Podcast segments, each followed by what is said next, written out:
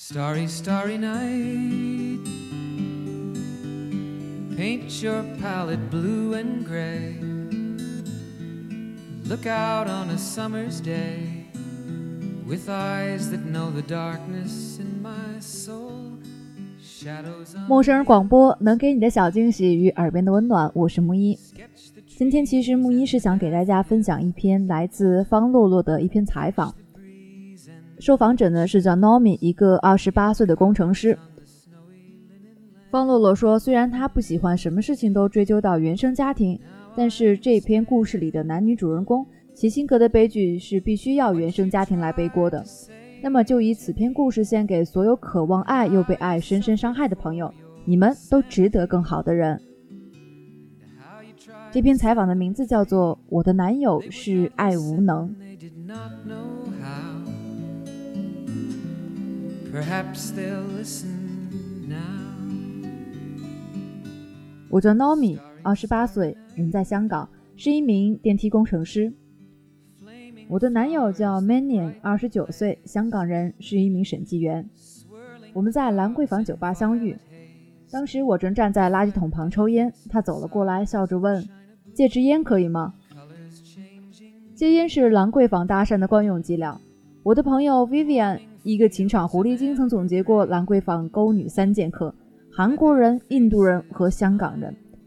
韩国人个个都是从韩剧里走出来的，台词背得滚瓜烂熟。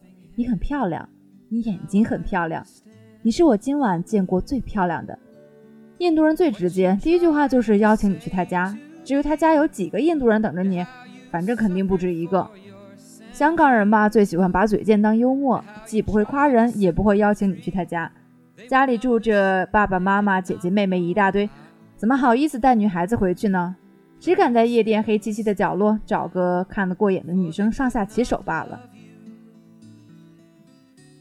他个子很高，长相阳光，笑容比街边的霓虹灯都闪亮，晃得我睁不开眼睛。我递给他一支烟，将 Vivian 的警告抛之脑后。我们闲聊了一会儿，然后交换了电话。我常跟女性朋友去酒吧，我爱喝酒，平时生活太压抑了，只有微醺后才会真正放松。酒吧里偶尔会遇到男生搭讪，但大都只是聊聊天，之后就不再联系。可他第二天给我发了信息，干嘛呢？看画展，我过去找你吧。好呀，我们看了画展，也吃了饭。那之后又约会了三次，觉得对方是值得认真交往的对象，便确定了关系。客观地说，他有礼貌、好脾气，不熟悉的时候很有吸引力，而唯一的缺点是抠门儿。我们吃饭是 A A 制，有几次我没有零钱，他买完单后问我，为什么你一到付钱的时候就坐着不动？我表示下次会买单，他说。你能这么想就好。一次去星巴克，他买了两杯咖啡，我心想，不至于一杯咖啡钱都要 A A 吧，就没给他钱。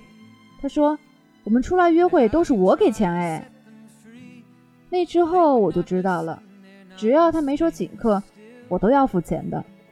如果我打算用下次请客的方式补回来，要提前告诉他。还有一次，他请我吃了晚饭，又提议下次约会时看电影。叫我提前去买票。那家电影院是他每天上下班经过的地方，但我去那儿其实并不顺路，因为忙就没去买。他一连三天给我打电话催我快去买票。他的逻辑是，既然轮到我了，不管电影院在什么地方，都应该我去买票。其实他不穷，但他的价值观就是恋人间要彼此独立，这会让我有点不爽。但也不是什么大问题，我本来就是经济独立的女生。我们是在确定关系后才发生关系的，那是我的第一次。他好像有感觉到，问我是不是处女，我否认了，觉得说实话没面子。我不是放荡的女孩，但也没有要守贞洁的想法，只不过之前的恋爱对象都在异地，没有机会罢了。那天也是我第一次在他家过夜。我不知道他和父母一起住。早晨去厕所撞见他妈时，吓了我一跳，但他妈妈却淡定地跟我说早上好。我当时就猜到他一定经常带女生回家，回到房间，我向他求证，他不置可否。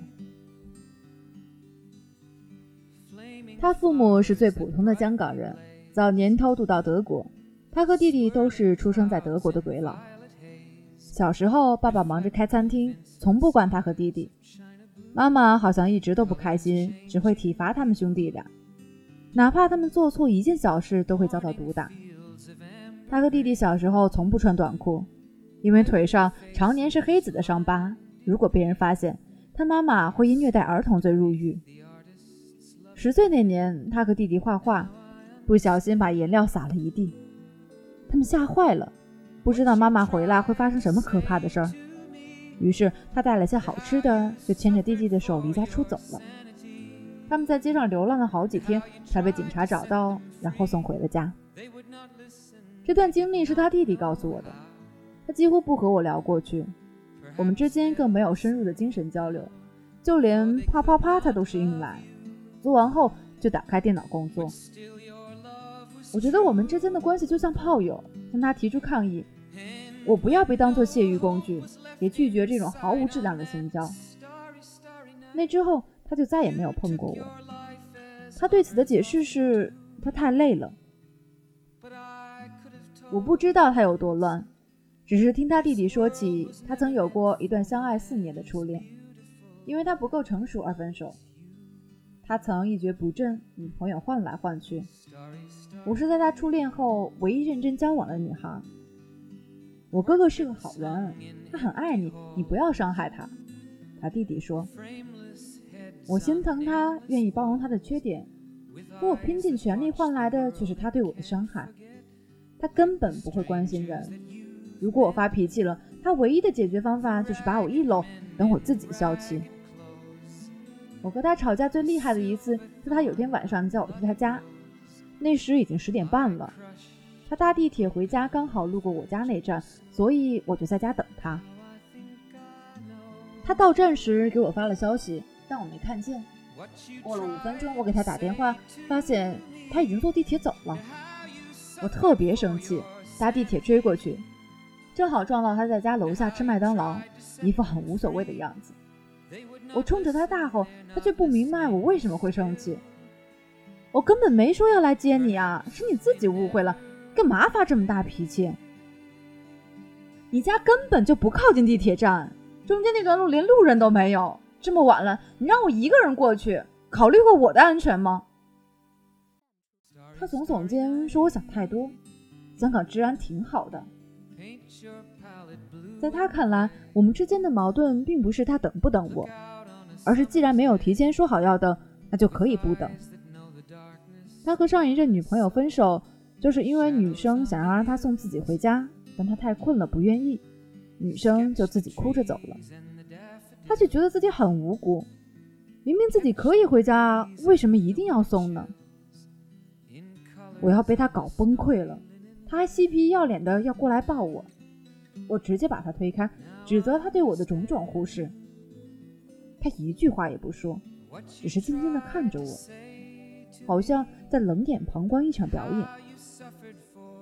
我曾喜欢他的好脾气，现在却痛恨他好脾气背后的冷漠。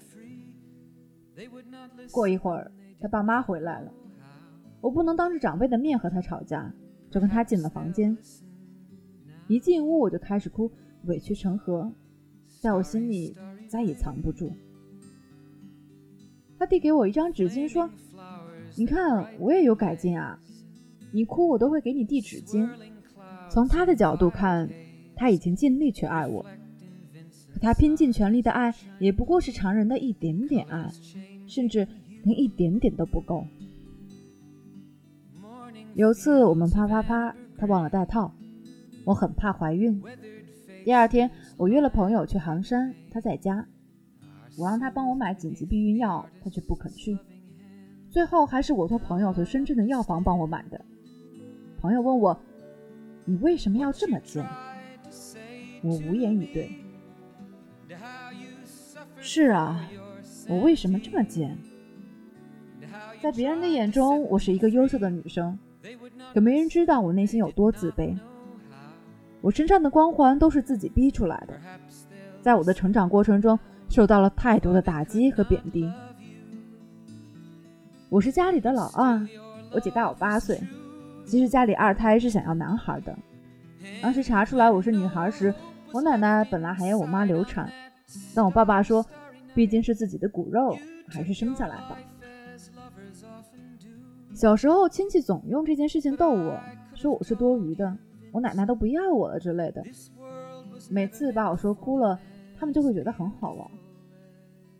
我妈妈对我的教育方式是体罚加口头羞辱。中学时，她怀疑我早恋，骂我贱货。十二岁时，我有一次偷懒没写作业，他把我的衣服扒光，又把我赶出家门。虽然当时是晚上，可我住的大院里还有人，我非常羞愧，觉得自己好低贱，不值得被人爱。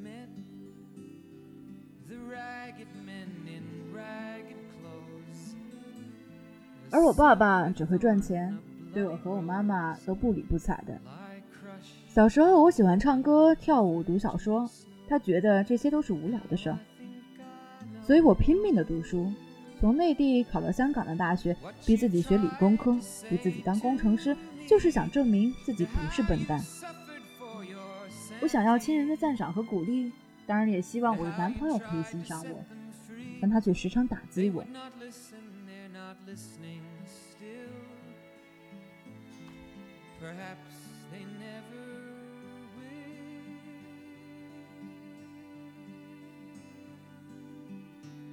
我在网上看话剧《Virginal Monologue》，他瞥了一眼，说无聊。其实他根本不知道这部话剧讲的是什么。我考试温书，他看了一眼题目，说：“这么简单，还需要看吗？”他会说德语、英语、粤语和普通话，但不认识汉字，所以我们发消息都是英文。有次他跟我说：“你的英文好差啊，你根本不知道你在说什么。”他的种种负面反馈让我产生了自我怀疑，在他面前我如履薄冰。由于工作关系，他经常出差，如果不见面，他可以一连几天不给我打电话。有一次他去马来西亚十二天，中间我们没有通过一次电话。我发疯一般的想他，想到落泪，想到睡不着觉，可坚决不给他打电话。我反复告诉自己，他不主动打电话就是不爱我。过去我独立、果断，崇尚自由主义。遇到他以后，我为了等一个电话会发呆一下午。我会为他出去喝酒生闷气，为他吃醋，任性撒娇，大发脾气。我变成了自己曾经最讨厌的人。两个月前，我们分手了。起因是我要出差四天，临走前一晚想找他吃饭。那之前我们也一个星期没见了。可他说他要学普通话，没时间和我吃饭。我胸中突然涌上一股气，觉得再也没有办法忍下去了，就跟他说了分手。可他毫无反应。第二天晚上，我已经到了另外一座城市。想起他，心又怂了，想打电话和他聊聊，让他拒接，说他在酒吧，听不清电话，有事情回头再说。我脑中开始浮现他和别的女生搭讪的画面，顿时心如刀割。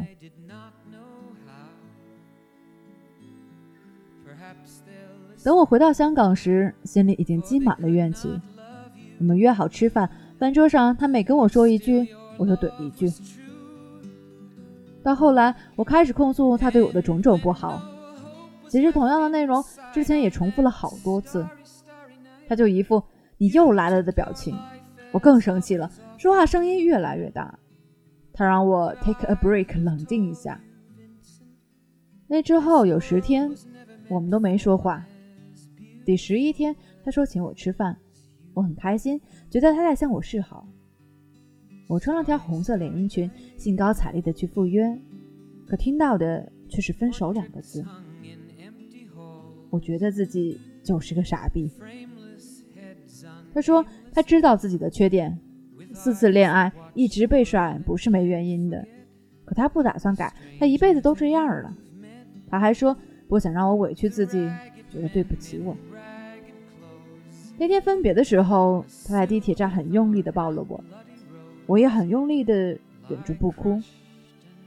我想在他面前表现出坚强女生的模样。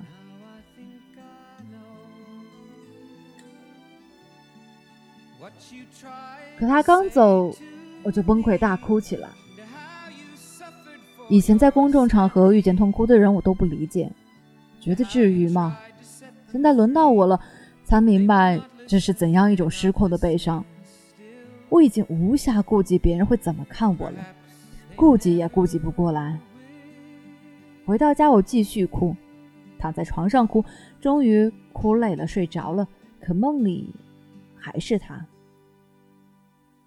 分手吧，他在梦里冷冷地对我说着同样的话。我惊醒了，满脸是泪。你这么对我，有没有想过我会有多痛苦？我发短信问他，他回复了我两个单词：I know。我不知道你有没有这种心力交瘁的经验，很多时候以为自己好了，哭不出来了，其实是错觉。当时只是累了，没力气了，吃顿饭，睡个觉，有了精神后又开始哭，反反复复。我尝试挽回，发短信给他：“我们还相爱，为什么要分开？”他回我：“我们性格根本不合适，你跟我在一起也是痛苦，最后我们还是要分开。既然这样，何苦要遭两次罪呢？不如这次就彻底分开。”这种理由让我无可辩驳。我开始失眠、掉头发，我也不知道自己为什么会这么难受。我想，除了爱，可能还有不甘心吧。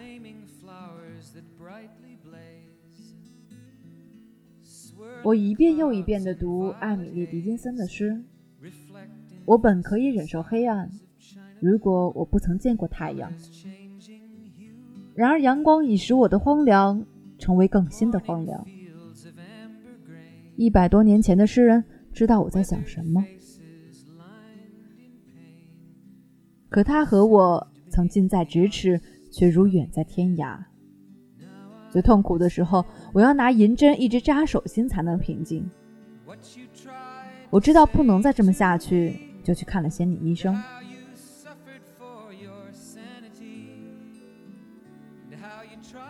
听完我的描述，心理医生说他是 emotionally unavailable，即是爱无能，也叫情绪无能。这种人拒绝精神上的交流，拒绝情感表达，在他看来，这些都是很无聊的。大部分时候，他对周围人的情绪变化感知不到，就算觉察到，也会选择无视。他们的生活往往冷漠、机械而有规律，仿佛永远不会陷入常人的爱恨情仇。而我是典型的边缘型人格障碍。所谓边缘型人格障碍，除了强烈的不安全感外，还总在臆想自己处于被抛弃状态，属于自我认知有障碍，还伴随自毁倾向。心理医生说，我们分开对我的确是最好的选择。从心理诊所走出来时，我轻松了很多。我终于明白，原来不是我不值得爱，而是他根本不会爱。最近这些天，我不再失眠，也不再读狄金森的诗，我读惠特曼的诗歌。在路易斯安那，我看见一株活着的橡树正在生长，它孤独地站立着，有些青苔从树枝上垂下来。那里没有一个同伴，它独自生长着，发出许多苍绿幽闭的快乐的叶子，而且它的样子粗壮、刚直。雄健，令我想到我自己。我惊奇着，他孤独地站立在那里，附近没有他的朋友，如何能发出这么多快乐的叶子？我也想像路易斯安娜的橡树一样，也许附近没有一个朋友，也没有一个情人，但一生中却能发出许多快乐的叶子。曾经他对我说：“感情会消失。”我对他说。但记忆不会。现在我明白，记忆虽不会消失，但会变得稀薄，会被新的记忆替代。也许有一天，我会遇到一个好男人，我们将会创造出新的美好的回忆。而他终将是被取代的一段回忆。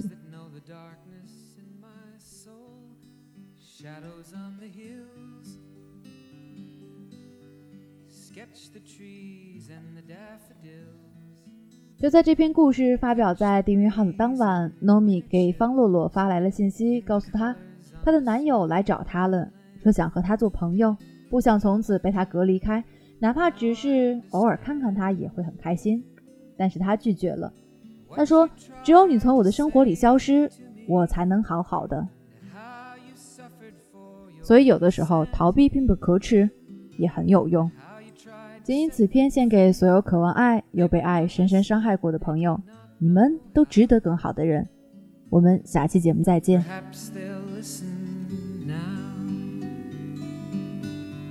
Starry, starry night.